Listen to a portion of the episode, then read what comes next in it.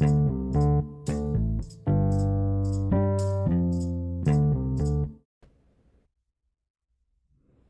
い、始まりました。えー、今回のゲストは、えー、ブロックチェーン戦略、えー、研究所の日田さんに来てもらってます。日田さんよろしくお願いします。よろしくお願いします。はい。で、今回、あの、2月4日に、はい、えー、平正明さんという、えー、国会議員の方で、はい、えー、まあ、この Web3 っていう概念を、あの、国会に、まあ、あの、まあ、不義されたというか、お話を中心にして、えー、やられたというのがあって、で、その、それにあたっての事前のところで、まあ、その、平さんと一緒にお話になったっていうのが日田さんだったりしていて、で、そういう、これは僕は結構その Web3 のその、その時の、まあ、いわゆる動画なんかを YouTube で見たんですけど、結構インパクトのある内容だったので、まあ、それがなんかどういう背景でいろんな議論があったとかっていうのを、その、ちょっと日田さんと語りたいということで、えー、今回撮らせていただきたいというふうに思ってます。はい。はい、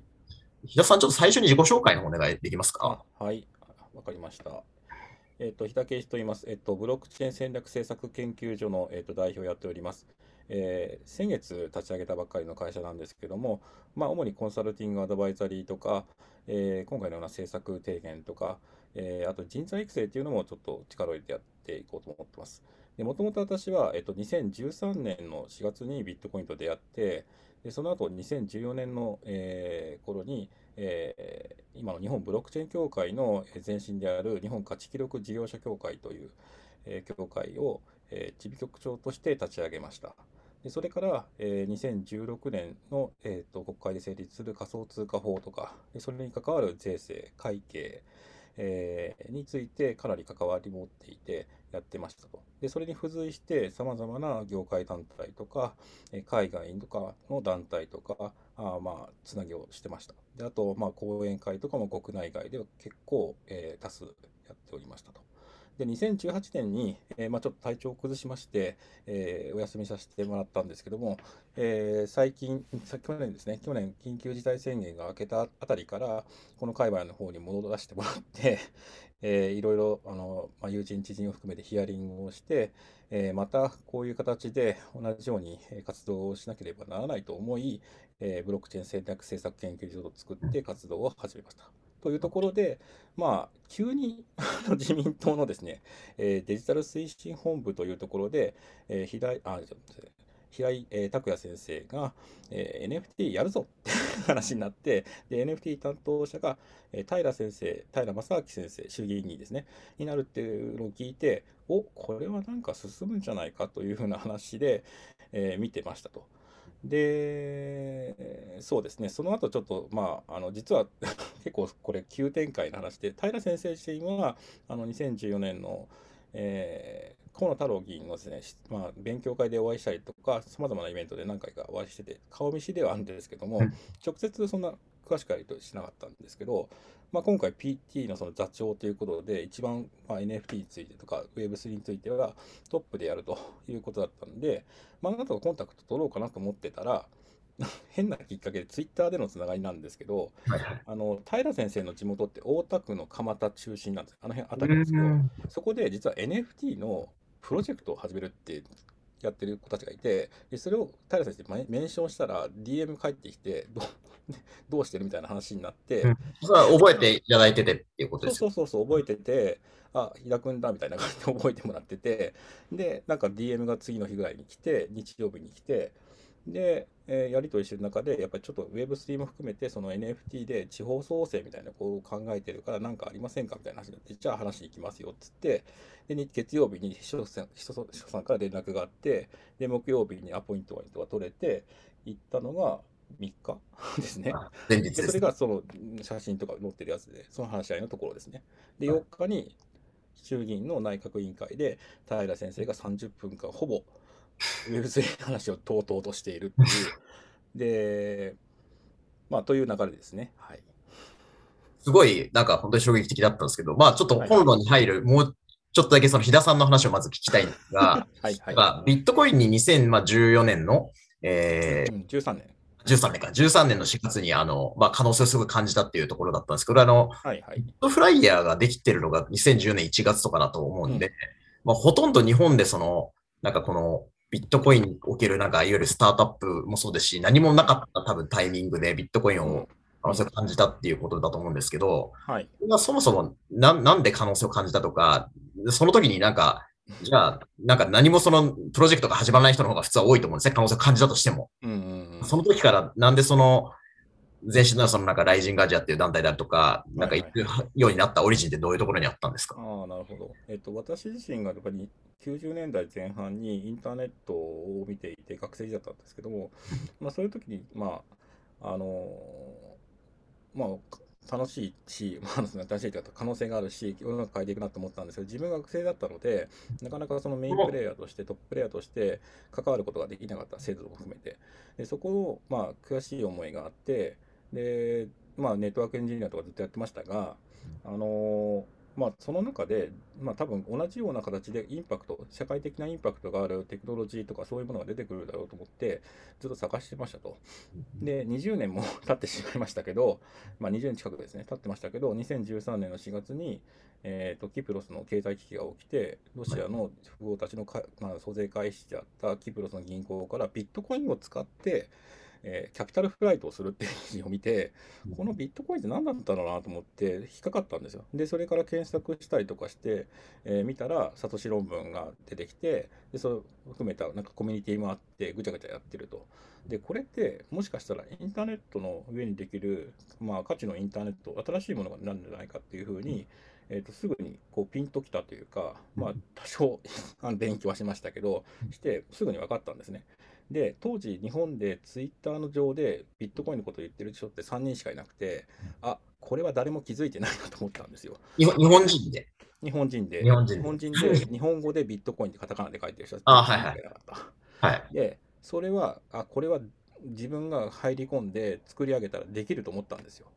それは、ビットコイン2009年とかからあります。2009年の論文、2010年指導ですね。はい。はい、そこから3年。で、3, 年その3人は誰っていうのはなんか有名な人なんですか、今。それともそういう、あ今、はい、今います。えっと、2人はいて、1人はちょっとわかんない、わかんないですけど、2人は全然いますよ、2人。うんそれはなんか経営者とかやってらっしゃるんですか、えっと、あ一人は、えっと、長崎の、えっと、システム管理者、システム会社やってる峰松さんですね。はい、皆さんとかと、もう一人は日本人なんですけど、インドに行ってる、まあ、今、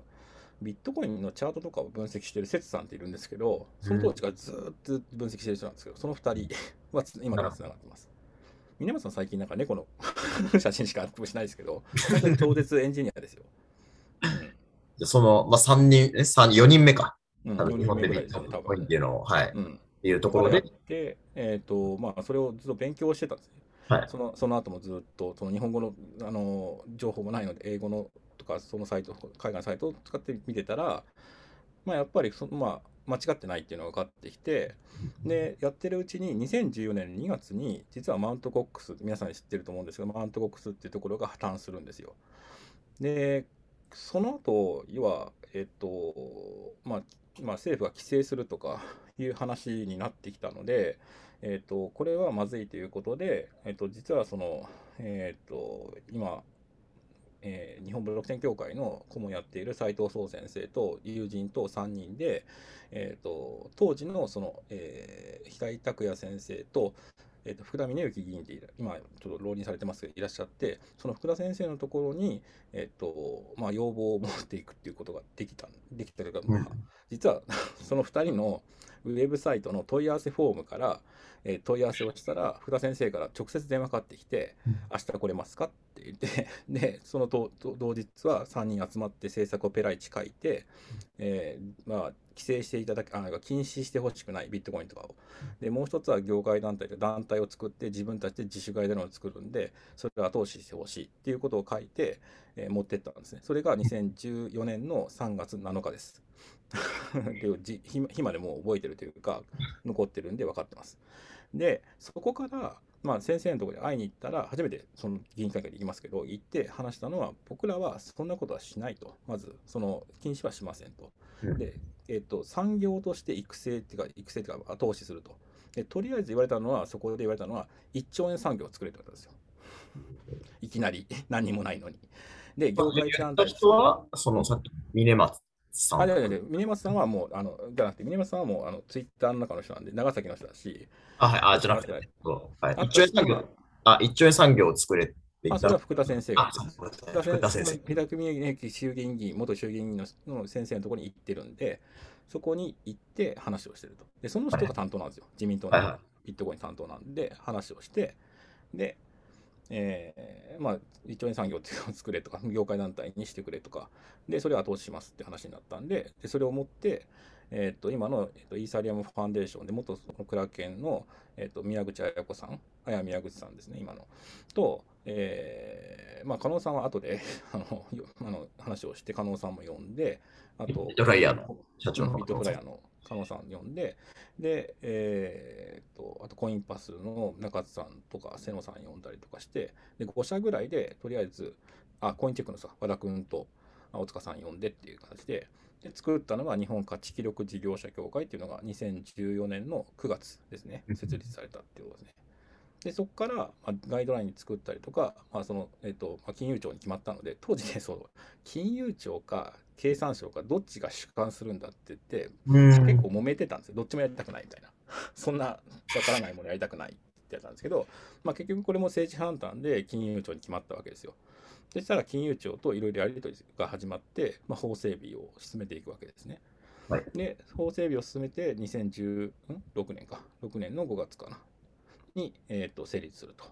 いうことですね。でその流れが、まあ、一連の流れがあるということですね。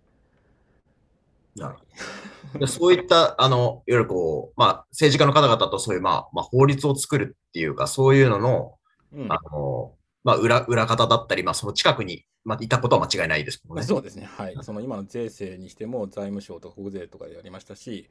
えっ、ー、と、企業会計の場合には、ASBJ さんといって法、法人の企業会計基準委員会というのがあって、そこに行って話をして、で、委員の人は全然ビットコインってわからないので、あの、会計基準っていうのもかなり僕も手を突っ込んでっていうか、一緒にやって書いてましたっていうのがありますね。僕、会計士でも何でもないんですけど、それも勉強しました。本当に。税制も。だって税制って、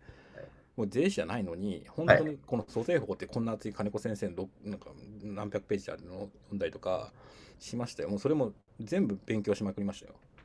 伊田さんは別弁護士でも税理士でもなくて、で、最初の時ってエンジニアでいらっしゃるんですね。ネットワークエンジニアですね。なんで、技術は非常にその造形があるというか、かなとか思うんですけど、それ以降は、その、もうビットコインの可能性を信じて、そういうものを学習しながら、やっている方っていうことですね。で、今、政策提言を中心にやられていると。そうですね。はい。まあ、たまたまそんだけ長くやってたので、はい、こういう動きができるっていうことに、多分平先生に行くのも、あの感覚的に分かるので、どこ行けばいいかとか含めて分かるので、はい、まあ、できたっていうところだと思いますね。はい。で、なんか冒頭の話で、その、平さんとはなんか別のところでコミュニケーションしていたら、その話が出て、その、Web3 の話、うん、Web3 について問い合わせが日田さんにあったんでしょ ?NFT のなんかね、NFT で入ったんで、NFT を使ってなんか地方創生できないかな、みたいなこと言われて、なんか漠然と言われて、まあできるんじゃないですかぐらいの勢いで、なんか話をしてるうちに、じゃあ一回行きますよって話して、じゃあ、じゃあうちの秘書から連絡するわ、みたいな。で、それで DM ですね、全部ツイッターの DM でベーってやってるんですよ。でもそれで、今の流れ聞くと、その NFT のなんか座長ですかね、その、うん、えー、平さんがなられたっていう、ここの NFT のそのプロジェクトチームみたいなものができたっていうのはニュースで先に僕も見ててたんですけども、うんうん、それこそ Web3 って言葉がなんか彼らの中にはまだ届いてなかったっていうことが先にあって NFT のそのなんかプロジェクトチームができたっていう多分流れ。多分そうだと思いますね。だから、はいあの一番初めにできた動画見てても NFT と DAO とかメタバースとか全部ぶぶち込んでるっていう状態だと思うんで、うんうん、Web3 ってまとめて総称体言ってませんでしたね。はい。うん、なるほど。Web3 プロジェクトチームじゃなかったのは、先に NFT を彼らがまあ知って、その概念の中に入れ込んでたからだってことなんでしょう、まあ、そうですね。まあ、とりあえず、あの分かりやすく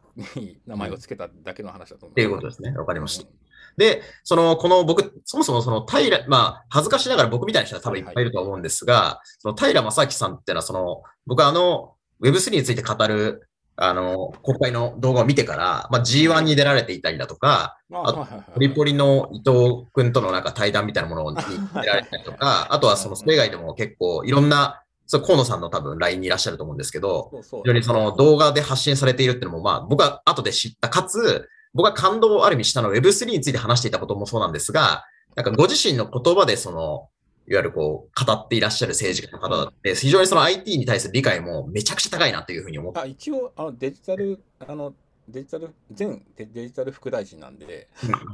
はい。全然明るいですよ。はい。ですよね。なんで、なんか僕はそういう、その、志もあるでしょうし、知識もあるし、エネルギーも高い人がこういう場にいるんだってことについても、僕なんか驚いた側の人間で、その、まあ、平さんことすら、まあ、あまりちゃんと分かってなかった？まあ、そうです、ね、あの、そういう人もそう、そういう人も多いと思っていて、で、なんかこの、じゃあ Web3 をあれだけ、まあ、例えば税制がとか、僕ツイートをちょうどしてこれリンクに貼っときますけど、まあ、その、あの動画をまとめて、えー、いたんで、まとめたんですけども、はいはいはい、まあ、どういう会話をもともとしたりとか、なんで彼がその、まあ、税制の問題とか、日本の成長産業の中で、この Web3 を位置づけた方がいいっていうことを、なんでそ、そこまでこう、なんて言うんだろう、こう、考えてくれたっていうふうに捉えてらっしゃるとか、あの、どういう議論をされたとかっていうことをぜひ、まあ、可能な範囲でお話しえっと、もともとやっぱり平先生自身がやっぱり、まあえっと、こういうデジタルを使って、まあ、政府をこううまくこう進めたいっていう、まあ、志っていうのはもともと持ってたというか、まあ、太郎あの河野太郎議員と一緒にまあ作ってきたっていうのは実は前提としてあると思っていて、まあ、太郎さん自身もその、まあ、こういうのが好きでっていうかまあ結構取り組みがあって一緒に勉強したっていうのはまず前提で多分あると思うんですよ。でその中でやっぱりそのえーとまあ、デジタルガバメントとか、えー、そういうふうにデジタルセントとか、まあ、デジタル、えー、都市とか含めて、そういうところを非常にその強力に考えてたと。要はな、なぜかというとですね、これ、あの平先生のです、ね、平ペーパーっていうのを見てるって言ってるだけなんですけども、やっぱ日本ってやっぱ災害もパンデミックも含めてさ多いというところで、えー、そういうデジタルのところの空間を作って、まあ、そこで、まあ、政府の機能を付与して、まあ、そこで、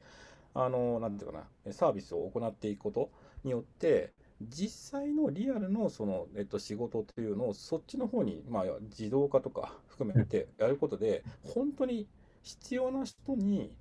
必要な行政のサービスを届けるっていうことを時間を割いてできるんじゃないかっていうふうにしてるんですよ。デジタルを使って短縮化して、紙とかそういうもの、煩わしいものを全部デジタル化して、えー、そっちの方にやって、実際にリアルに困ってる人に対しては行政がちゃんと手を差し伸べて相談することができる、時間を作ることができるというようなことも含めてやっていきたい。でもう一つはさっき言った災害とか危機管理という部分でもこういうものが必要だっていうこと。あとデータドリブンエコノミーとか、まあ、そういうその安全保障に関わるようなことも含めて、実は、えー、と考えられているっていうところがベースにあると。なので、それぞれそれ、まあ、要素があの入ってるんですけども、そういうものを使って、何しろその国をですね、アップデートしていきたいっていうのがありますと。で、その中の要素として、多分 Web3 っていうまあ、要素は、実は地方、まあ、さっき言った地方創生とか、そういうもので何かできるんではないかっていうのをちょっと考えているところがあって、これは、平先生のその所属派閥である、えっと、石破派、えっと、石破茂さんですね。え地方創生の最初の初代の担当大臣です。で要は地方を創生していきたいっていうこの思いっていうのは石破さんのところからこう受け継いで平さんのところにも非常にも強く出てるというふうに思っていて実は。でそれでその NFT を使ってとか、まあ、Web3 の技術を使って地方をもっと元気にしたいっていうのを一つトピックとして言われたというところがあると思います。そそんなとこですかね。なんかでも、こう、まあ、はい、そういう前提を今理解したんですけど、はいはい。まあ、どん、その、皆さんとその前日、2月3日にお話になられたことの、その、いわゆるこうメインなトピックスがほとんど取り上げられていらっしゃったのか、それともその、なんか彼彼に乗って刺さったポイント、なんか僕もその、ツイートで、えっと、はい、そもそも Web3 っていうものの定義もそのペーパーにまとめてらっしゃると思うんですけれども、その、先生陣は。なんで、その、なんだろうな、例えば。あの、えっと、今回多分、その、プロジェクトチームのその座長になってから、NFT だけではなくてメタバースとか含めてさまざまな多分企業の方にヒアリングをさされてると思っていて、あその手前でですね？そうそう僕なんか行く前にさまざ、ま多分やってるはずなんですよ。僕なんかが全部、あのあの答弁を全て入れ込んだわけではなくて本当に一部でしかないです、はい、で僕なんかは、えーと、とりあえず千葉商科大学の泉純也先生っていう税制に詳しい、えー、研究やられてる先生と,、えーと、落合翔吾君という、えーと、と阪大の、えー、ブロックチェーンとか公共政策やっている、えーまあ、開発者ですね、の3人で行ったんですね。で、えっと、まず一つは、その泉先生のところは NFT とか DAO とかが、まあ、こういう定義で考えたときに、こういう前世が考えられますっていうことを懸念点も含めて伝えた。これは結構大きい一つ。でそれは、例の渡辺壮太君が えっと問題、まあ、渡辺壮太君含めてなんですけど、そまあ、問題にしている発行体による期末処理によっての税税金がかかる、法人税がかかるっていう問題を、ここを変えればこうなりますよっていうような提案をしました。それが一つ大きなところ。で、それが答弁に載ってますと。答弁というか質問に載ってると。で、もう一つは、実はその、えっと、僕なんかこの3、えっと、もう3人ともう一人いるんですけど、4人で DAO 研究会っていう、DAO ですね。えで、あの、えー、の研究会、実は3 2ヶ月ぐらいからずっと毎週やっていて、えっと、マイクロ DAO っていうのを考えて、自治会とか、えっと、子ども会とか、PTA とか、えー、マンションの理事会をなくす変わるような DAO っていうのをもうスマホでできる形っていうのを実は、えーと、落合翔吾君のその元の、えー、思想から作ってると。でそれって、えーと、かなりあの地方創生にも関わるものでもう、えーと、スマートコントラクト定義もできてあと実証実験をする手前までいってるんですけどその説明をして、要は NFT ではないんですけど DAO を使ってそういうコミュニティを再生していくような仕組みというのはこれでできますできますよっていうう話は一応しましたと。っていうのが主な内容といった内容で、あと先生からは、えっと、その今、その国会でも言われた通り、その Web3 を、えー、成長戦略に載せていくっていう、まあ、スケジュール感っていうものも含めて、えー、話を受けて、じゃあこういうふうにやっていかなきゃいけませんね、みたいなことを話してたというところですね。はい。まあ、わずか30分なんで、僕もあの、そんなに多くは喋れないんですけど、はい。ってところですね。つまり平先生は、あの、まあ、皆さん以外も、まあ、渡辺壮太君もしかりでしょうし、多くの,、あの主要なプレイヤーで課題感を持っている人たちと意見交換をし、そのこの前提を作った上であの答弁生まれてらっしゃる。そうそうそうそうはいはい、で、なんかまあ、はいはい。僕だけ僕たちだけじゃなくて、他にもたくさん業界の方がいらっしゃって、平先生にかなりレコをしているということですね。レクチャーしていると、説明しているということです。でもそういう人がやっぱりいるっていうことがあの非常に頼もしい話ですよね。やっぱりなんか。もう、はい、ありがたいです。結局その、なんて言うんだろうな、実態にそのビジネスやってる人とかにまでちゃんとヒアリングしたり何が問題なのかとかっていうことをその、の聞いてくれる政治家だけでもないと思います。それってなんかあらゆる産業においてそうだと思うんですけれども。はい。だから実際にやっぱりこの動かすってことは大事だと思っていて、あのなんかまあ、宣言したりとかするのは誰でもできるんですけど実際に法律を作り世の中変えていくっていうことができるのはやっぱりあの与党自民党っていう形になってくるんでそれは政府につながっていくわけですからそれを動かす力を持っているっていうのはあの、まあ、そこに行くしかないってことですね。はい。僕もその、このツイートしてこれが結構読まれて、12万インプレッションぐらいがあったんですけれども、まあ、Web3 がそもそもこの GAFA のようなあの総合コンテンツを扱えるようになったのが Web2 で、で、それがデジタルアセットの所有ができるようになったのが Web3 だと。で、この Web3 になった時のそのメガスタートアップみたいなものというか、トッププレイヤーみたいなものを海外に取られるんじゃなくて、日本でやるべき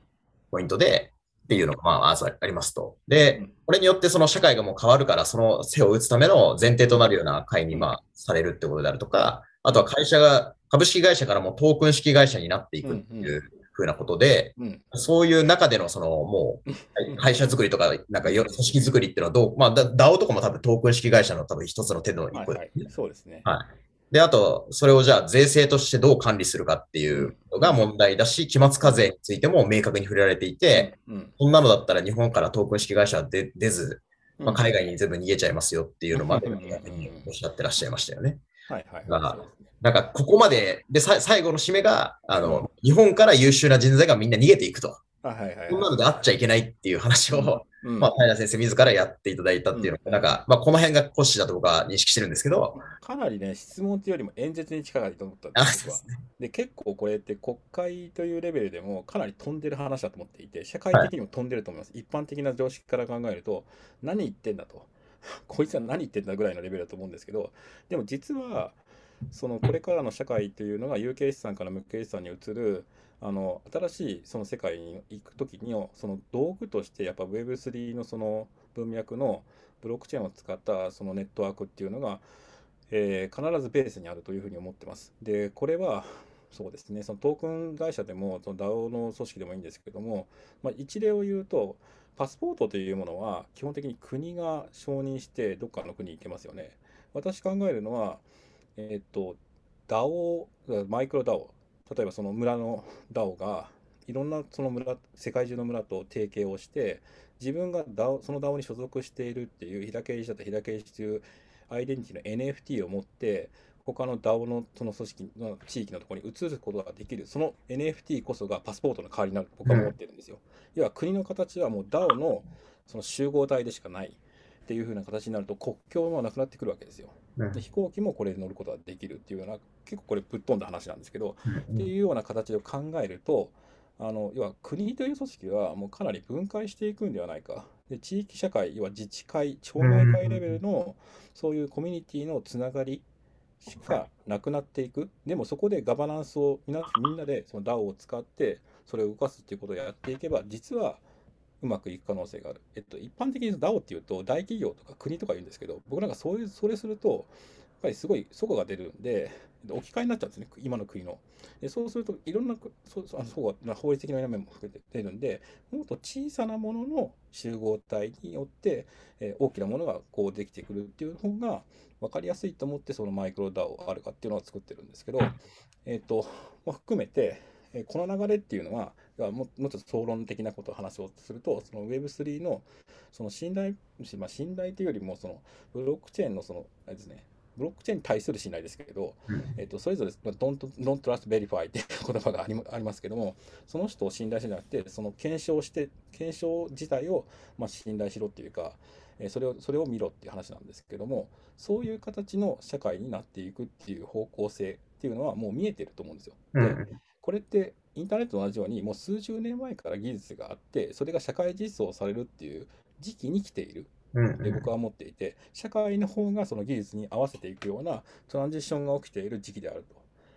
というふうに思っているんですよ。だ国がとかっていうもう あまりにもでかすぎて、はっきり言ってその、まあ、日本政府も含めてなんですけど、やっぱなかなかこの1億5000万人を動かすっていうのは非常に大変だと思うんですよ。だで、今回のその、あの、ワクチンもそうですし、それぞれの自治体が工夫をして、それぞれのやり方でやってたからこそ、で、100万回言ってたのは170万回、ピークは170万回で言ったわけですよ。で、それってやっぱ、それそれぞれのコミュニティというか、まあ、自治体自治体のやっぱオペレーションが素晴らしかったからですよ。で、そういったことと同じように、自治自体もやっぱりこれ地方創生とか地方分権とかいう前にもうそういうふうにやらなければならなくなってくる政治も。っていうふうな形を考えるとやっぱりそこでその大あの今のようなえっとまあ、議員を選んでっていうよりは、まあ、DAO のような形で、え皆さん直接投票したりとか賛成をしてでそのコミュニティを動かしていくっていう方がスマートだしスマートっていうか分かりやすいっていうか当事者性を持てるんですよね。でこれが、えーとまあ、DAO の仕組みでこれから多分来るだろうっていうふうに思ってるんですけど。そこにだから NFT とかを含めていろんなものが くっついてくると思うんですけど。はい。まあでも圧倒的にそのなんかもう個人の時代がどんどんどんどん加速してる感じだったりするんで、そういう文脈でいくと、なんかそれこそテレビを見ないでね、YouTuber のコンテンツを見るみたいな、世界中で行われてるわけだと思うんで。うんうん、そうですね。はい。それはそれで、その、いろんなレイヤーのネットワークがあると思っていて、自分の近しいところの仲間のネットワークもあれば、その、ネット上の趣味のネットワークもあって、それぞれが、あの、つながってたりとか、行き来すればいいという話だと僕は思ってますけどね。はい。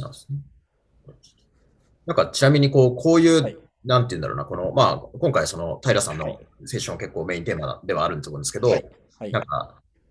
こういう、こう、あの、Web3 に興味を持ってもらうとかって普通、超難しいじゃないですか。その、特に政治家にだったり、政治家じゃなくてもだと思っていて、僕も周りの経営者にこれすごい興味を持ったからって、力説したとしても、なんか10人に話して1人動くかどうかだったりすると思うんですけれども、うん。なんか、まあ、こういうふうな、例えばなんかこう、まあ、一旦政治に一旦すればいいから、政職行政でいいと思うんですが、こういう協力者を広げるためには、どんなことをすればいいとか、なんかそういう考え方っていうのは、このいろんなプロジェクトやってきた中でご経験ありますか？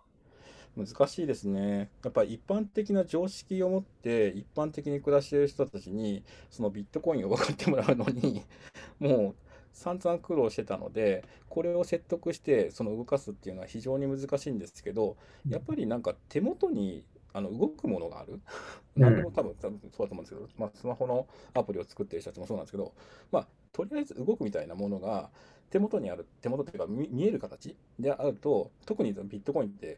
ソフトウェアだし、データなんで見えないんですけど、ほら、動いたでしょ？っていうふうに見せると、実はそこでもう結構感動して、うん、あこれ、銀行返さなくても、これ送れる？あれ？これ、その隣に送ってことだインターネット経由で言うと、あこのままニューヨークとかブラジルに送れるんですよって、わあ、すごいねっていう話になって、そこで感動するんですよ。だから、実的な、その、えっ、ー、と、実体験、そ確かにそこに数値しか動いてませんけど、これデータベースで動かすことできますよ。もちろんブロックチェーンじゃなくても、A から B っていうスマホに言ってますけど、でもそれがブロックチェーンを使って、まあ、こういう形でできますよっていうふうに説明すると、実体験になってみんな感動するんですよ。だから僕よくビットコイン配ってたんですけども、そういうことをやることによって、やっぱりじまあ、Web3 でどうやってやるかっていうのはまたあれなんですけど、NFT にもあの基本やっぱりデジタルデータなので、なかなかこの画面とかそういうスマホの画面の中でやっ取りするだけでは分かりづらいので、やっぱり実体を持ったところにこうあの、まあ、例えば普通に出力し紙出力してやるとかって話になると、あこれなんだっていうふうに実感するので人間ってやっぱりあの手触りとか そういうものってすごい非常に大事でそういうものがスマホとかのデバイスとか持ったりとかすることによって理解するっていうか身体を持って理解するんですよこれは。だから脳で脳だけで理解するっていうのは非常に難しいので、その身体化って、まあ、言われるものなんですけどその身体化によって理解するっていうのは要は言語にならない部分だと思うんですけど、そういうものがあの理解を深めるっていうか体験アハ体験じゃないですけどもあこれなんだっていう全体的に分かるっていうことがその理解を深めるにはすごい重要だと思っていて僕は実体物っていうのをから出すんですよ。でもそ、なんか今の話はすごい明快だなと思ったのが、なんか今、日本で少なくとも Web3 がこの2021年の末ぐらいから流行って、今22年の2月なわけですけれども、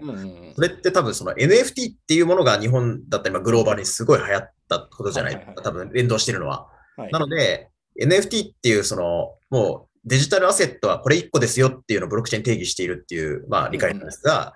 それがイコール Web3 だぐらいの、やっぱりこう概念なんだというふうなのが、多くの人にはその実感値を持って捉えられたっていう瞬間が来たってことなんでしょうね。そうですね、それはあると思いますけど、ままだでも本当に関係者レベルだと思います。アーリーアダプターの前ぐらいかな。うんうん、やっとアーリーアダプターに届いたぐらいじゃないですか、今は。はいはい。だと思います。一般的には、なんか NFT、うん、まあなんかよくわかんないなっていうのはほとんどのコメントですよね。ツイッターとかに流れてる。いやいや、まあその通りですね。いや、でもな、なんで今だったんだろうっていうのが、ちょっとこの議論で少しあの、なんで今だったんだろう、その少なくともその、政府も NFT だ、Web3 だって言い始めたっていうことがあったときに、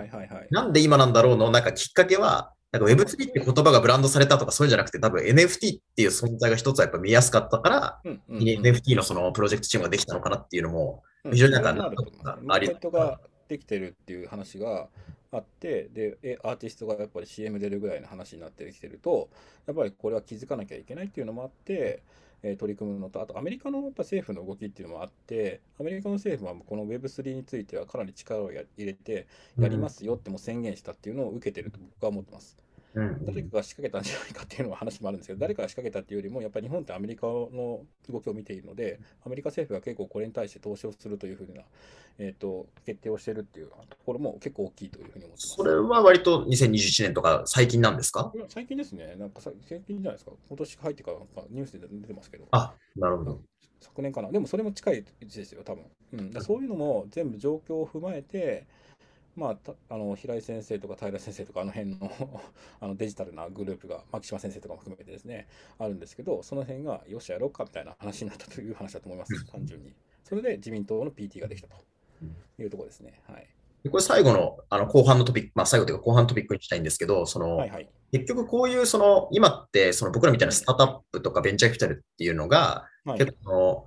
いわゆるこう政府とかとどう向き合って進めるかっていうのはかなり重要な時代になっているし、昔はその、多分話が小さすぎて、相手もされなかったものが多かったと思うんですけど、この多分スタートアップの相対的影響力が大きくなってきたときに、政府の方たちもその、気概を持ってくれてるとも一個なのと、影響力が大きくなった結果、あの真面目に向き合ってくださるようにあのなってるとかならざるを得なくなってきてると思うんですけども、そのでも、まあ、例えば僕も30代ではありますけど、若手の起業家とか、あのそういう経験がない人って何からやっていいか分かんないじゃないですか。うん、だから何をどう進め、考えていけば、うん、その、こういう、こう、規制とかに近いような、あの、結果が大きくなったときに、そういうところと向き合えるのかっていうのなんか考え方とかステップとかを、はいはいはい、はい、ご案内いただけますか？わかりました。ありがとうございます。えっとね、えっと、僕なんかがビットコインのことについて、まあ、環境は決まってなかったらっていうのもあるんですけども、環境が決まってる分野でも、まずは、その、えっとね、官庁、主官庁に行かないってことです。それが第一歩。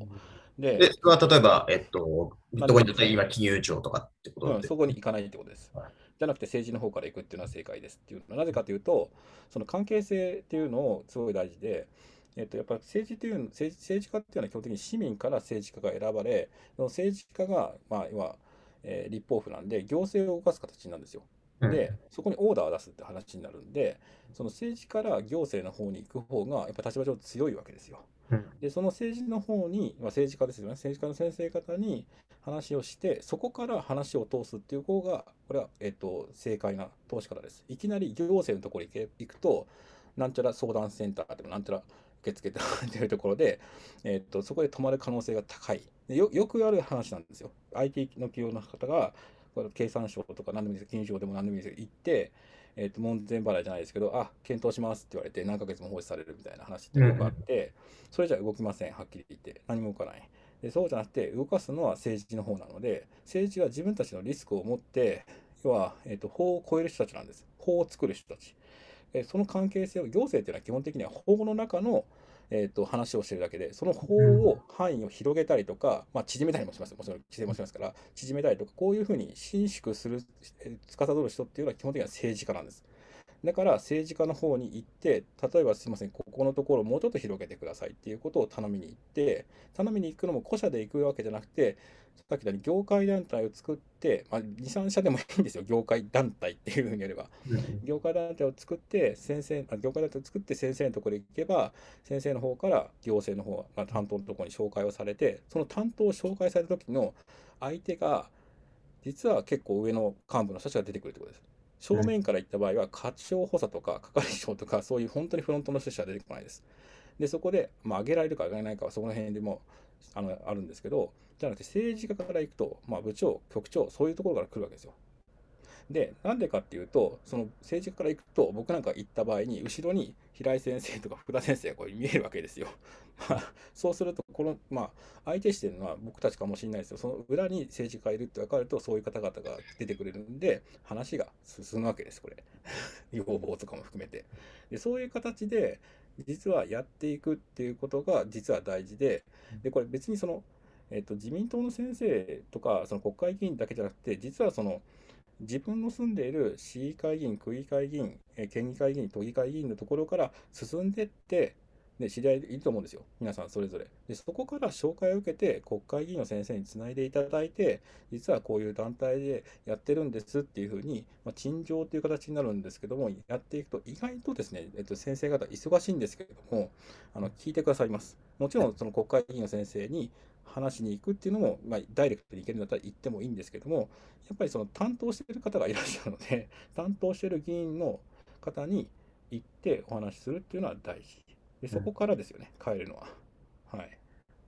その力関係です。法を超える政治家、法の中しかやらない行政。で、あと国民は国民の世論で政治家を作るわけですよね。で、この関係性なんですよ。この力関係をちゃんと理解して進めるっていうことがすごい大事なんですよ。はい。っていう解説でいいのかな、いやいやいや、大事ですね。はい。やっぱりそういうのが、まあ別に僕もそういうふうに理解して何かこう行ってきたことがあるわけじゃないですし、多くの多分スタートアップが、おそらくその規制に関わるところに取り組まなければいけないっていう場合にあっても、その、まあ理解せずやってるっていうよりは多分その、こういう人に会ってみたっていうのをこう、呪術詐欺で言って、で、結果ラッキーなことに何か結果が出る人もいればみたいな、なんかそういうその、結果論みたいなパターンも結構多いとは思うんですけど、うん、あのそういうのを理解していくことによって、まあ、より、まあ、あの大きなものにたどり着く可能性があるっていう。もう一つだけすみません、えっとね、ポイントは業界団体を作るというか、団体でいくってことです。うん個社でいくと、その個社の利益になるんで、利益相反になって何もできないんですよ。本当に2社、3社でもいいから、なんちゃら勉強会か研究会でもいいから作っていくと、実はこれが政治にとっても行政にとっても業界団体が言ってるんでこれ通したいんですっていう風な要は理由を与えることができるんですよ。これすごい大事なポイントです。はいはい。あの、個社で行かないでください。あの他のあの同業他社の人たちとちょっと仲いいところと話し合って なんか勉強会とか作りましたっていう話で行くんです。それがそうしないと行政も業界団体ここ業界団体のこういう研究会というころありましてここは言ってますということで先生の方に話せる先生議員の先生方もこういう業界団体が言ってるんだけどさこれ動かしてくれないかなっていうふうに行政の方に言えるわけですよ。この理由付けをつけるっていうことはすごい大事です。うん、でそれも、えっと、実は古社ではな古社で、まあ、相談行くときは古社でもいいんですけども、まあ、なんかあの政策を持っていったりとか、法案を変えてほしいって言ったときは、必ず団体で行ってください。うん、まあ、あの、うちに相談いただいても全然構いません。教えますけども。はい。はい。最後、あの、はい、そしたら、あの、ここまでやってきたんですけど、あの、はい、最後なんかこう、企業、まあ今みたいな話も含めて、はい。まあ、日田さんがこの多分ブロックチェーンに貼ってきたとか、こういう、うん、まあ、法制度を変えたりとか、業界をなんて作ってっていうトライをいろいろしてきたと思うんですけど、はい、何かその、まあ、比較的僕らのリスナーって、あの、若手企業家だと思うんですけど、こういう人たち、はい、なんかどういうトライをしたらいいかとか、どういう考え方を持ったらいいかの、なんかメッセージで最後もらえますか？えっと、難しいな。僕はそんなに、あの、一般の人なので何もできないんですけど、MIT のメディアラボに石井豊さんっていう教授がいらっしゃいます。えっと、彼の言葉を伝えます。えっと、僕は凡人、えっと、人の2倍働き、3倍の成果を出す。以上です。もうだから似てません、はっきり言って。ほとんど。いいんです、そのくらいやって。僕は凡人なんて。本当にだから今、清瀬さん分かってるけど、僕に2時か3時に起きてますから。毎朝発信されてますからね。そうですよね。もうさ普通に3時とか4時でも普通にツイッタースペースがやってるみたいな。でもそのくらいの勢いでやってる時期あっていいと思うんですよ。うんうん、わかります。で、寝てる時もあれば。大事、大事、すごい大事。集中してやる時も大事で、まあ、その寝てる時も大事と思ってるんで、はい。っていうとこですね。はい。ぜひ、あの、皆さんであの盛り上げていきたいと思うので、はい、もしご相談がありましたら、お問い合わせいただければと思います。はい。でも僕もあの、それこそ、なんか最近は睡眠時間すごく短くて、でもそれはなんか集中できてる。で、それがなんかずっと続くわけじゃなかったりするんですけど、もちろんもちろんもちろん。そういう時に、その、すごいその仕込みをできるかどうかっていうのはすごいなんかかかってるなっていうふうに思っていて、なんかすごい同じような気持ちは、あの、あります。激務すればいいっていうことでは、多分ちょっと。ないないないない。僕もたまにあのね、休みで銭湯行ったりとかしてるんでなんかの大事ですよ。多分何かを作り出したい人は乗ってる時に思いっきり仕込んだ方がいいっていうことですよね。はい、そのメリハリですね。はい、大事です。とても共感しました。はい。はい、はい、それではあの今回はありがとうございました。